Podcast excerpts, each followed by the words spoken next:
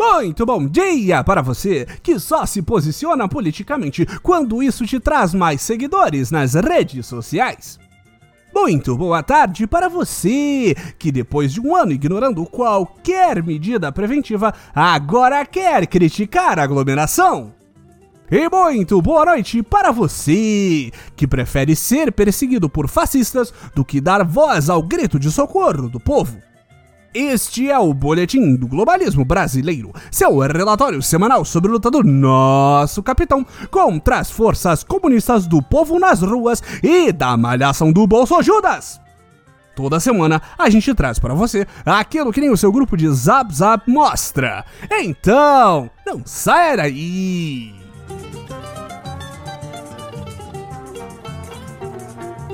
De novo isso, produção? Já deu de ser. Ah, tá bom. A CPI que está parando o Brasil e entediando os patriotas continua! Depois do sucesso que foi a escalação dos headliners, como dizem os jovens Pazuello e Queiroga, e das víboras traidoras Mandetta e Taishi, a comissão petista de inquérito parece finalmente estar ficando sem maneiras de montar a mais óbvia das narrativas para incriminar o nosso capitão motoca Jair Bolsonaro como um reality show de sub-sub-celebridades, a CPI agora começou a chamar nomes da série B, muitos desconhecidos do grande público e apenas reconhecidos em pequenos nichos, como no caso do No Limite.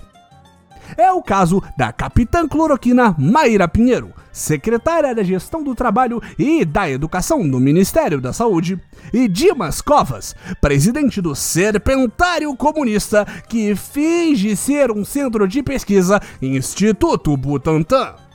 Sejamos sinceros, não houve absolutamente nada demais contra nosso presida no depoimento da capitã. Mas o que teve mesmo foram os ataques dos cybercomunistas, os malditos hackers. Nenhum site do governo ou iniciativa do Ministério da Saúde está salvo com esses bucaneiros digitais rondando cada web esquina da internet. A insegurança virtual é ainda maior quando esses seres desprezíveis usam um outro chapéu, ainda mais maléfico: o de jornalistas. E infelizmente, nosso Ministério da Saúde foi vítima de um ataque duplo desses. De acordo com Mayra Cloroquina, o Tretikov foi vítima de um jornalista hacker que teria se apropriado dos dados e feito simulações indevidas. Um completo absurdo!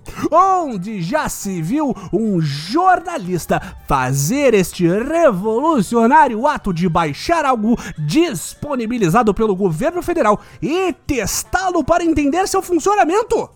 Se isso fosse legal, haveriam reportagens sobre todos os serviços mal prestados pelo governo federal, patriota. Tanto foi um hackeamento ilegal que depois desse infame ataque, o governo pôde simplesmente tirar o app do ar, como toda vítima de hackers pode simplesmente fazer, não é mesmo? Mas outra fala da cloroquina também chamou bastante atenção durante seu depoimento. O maldito senador Randolph Rodrigues, queridinho da tuitosfera narco-comunista, tocou o áudio de nossa capitã, dizendo que o Instituto de Safadezas Fiocruz era dominado por comunistas.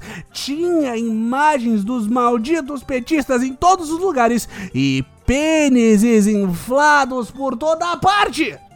Ser uma instituição de saúde que faz campanhas voltadas para a prevenção de DSTs não redime o fato que crianças que nunca viram uma genitália poderiam passar por ali, mesmo que tal cenário hipotético seja praticamente impossível num instituto de pesquisa. A realidade é apenas um detalhe no bolsonarismo.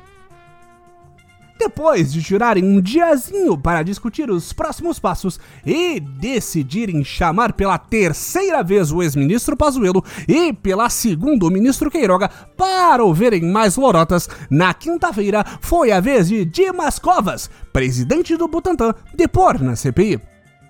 E provando que a esquerda comunista está desesperada, eles nem disfarçam mais. Claramente o presidente da Fiocruz Dimas é, na realidade, a ex-presidenta Dilma disfarçada. Observem a similaridade dos nomes, patriotas. Coincidência? Achamos que não. A maior prova disso foram os ataques que fizeram constantemente ao nosso amado capitão durante o depoimento deste tal Dimas. Segundo seu pseudo-sobrenome, Covas tentou enterrar a fala de Pazuello, que disse não haver intervenção para evitar a compra de vacinas do Butantan pelo Ministério da Saúde. Aparentemente, o coveiro Dimas tinha e-mails impressos comprovando que as ofertas de vacina pararam de ser respondidas após o presidente dizer que não iria pagar pelas vacinas do calcinha apertada João Dória. Mas claramente isso são documentos falsos. Segundo recebi no meu zap, não se pode imprimir o correio eletrônico sem pagar imposto. Onde estão os recibos por tantos cartuchos de impressora sacrificados? Cadê a preocupação com o meio ambiente agora? Covas ainda disse que o Butantan ofereceu em julho de 2020 60 milhões de doses que seriam entregues até dezembro, fazendo o país ser o párea que sempre e possibilitando a vacinação ainda no ano passado. Em agosto, Covas refez a oferta e pediu uma esmola financeira para estudos clínicos e reforma de fábricas. E em outubro teria oferecido 100 milhões de doses que seriam entregues 45 milhões em dezembro, 15 milhões até o final de fevereiro e 40 milhões até o final de maio. As confirmações de compra seriam anunciadas no dia 20 de outubro, mas no dia 19, nosso querido presida disse que não ia comprar e, como todos sabemos, um manda e outro obedece. Mas todos sabemos que quem tá certo nisso é Pazuello. Um general da ativa não pode descumprir uma ordem de seu superior, um capitão da passiva. Dilmas, digo, Dimas ainda teve a pachorra de afirmar que o governo federal não deu nenhum dinheiro para o Butantan fazer pesquisas com a Coronavac, nem para desenvolver uma vacina brasileira. Mas depois de tantas denúncias contra o nosso sofrendo governo, foi hora de algum senador completamente irrelevante tentar roubar os holofotes. Nosso guerreirinho senador Fernando Bezerra, que nunca tínhamos ouvido falar até então, jogou na cara de Covas que o Ministério da Saúde havia pago a fundação sim 1,6 bilhões de reais em 2020, patriota. E daí que esse dinheiro era para pagamento de todas as outras vacinas que o Butantan continua fabricando para as mais diversas doenças que ainda existem, sem nenhuma relação com a pandemia. É estado de guerra! Pode morrer uns flagelados de gripe, hepatite ou HPV. O importante mesmo é mostrar serviço! Ou fingir mostrar serviço. Por fim, patriotas, não poderíamos deixar de falar sobre o absurdo que foram os protestos dos comunistas que ocorreram em míseras 200 cidades do país, incluindo aí 16 capitais. Como podemos acompanhar pelas redes sociais, já que não nos misturamos com essa gentalha, estavam todas repletas de imensos buracos vazios.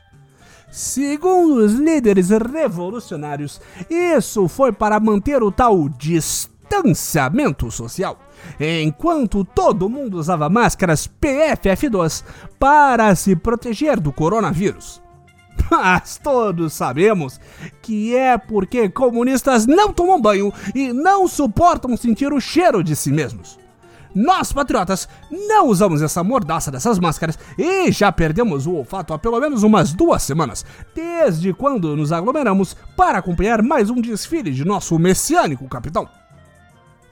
Mas uma coisa que nos deu orgulho de ver foi a cobertura da mídia comunista. Nos canais de jornalismo da TV fechada e nos programas da TV aberta, simplesmente não houve nenhuma cobertura relevante do acontecido. Ninguém passou o dia acompanhando as passeatas. Seria esse um sinal de que os jornalistas gostam mesmo é de sofrer nas mãos do capitão? Essas são cenas dos próximos episódios!